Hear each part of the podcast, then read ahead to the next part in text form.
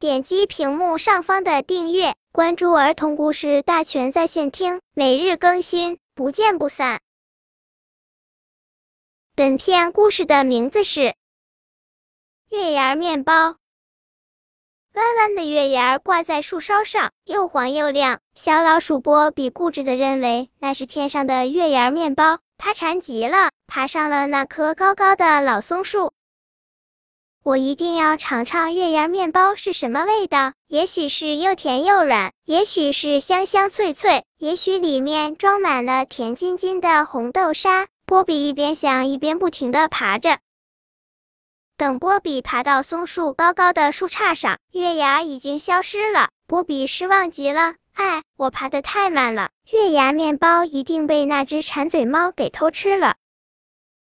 波比垂头丧气的回到家，躺在床上睡不着。天上的厨师一定会再做出香香的月牙面包的，我明天一定早点去。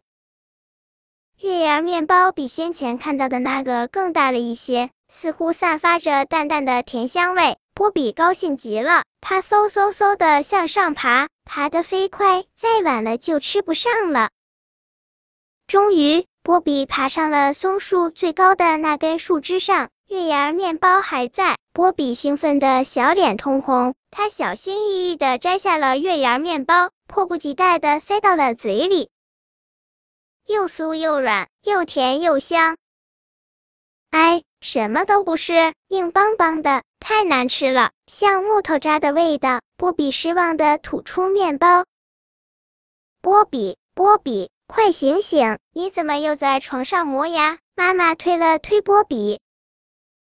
波比睁开眼，可不在他小木床的床头上留下了一行行牙印。本篇故事就到这里，喜欢我的朋友可以点击屏幕上方的订阅，每日更新，不见不散。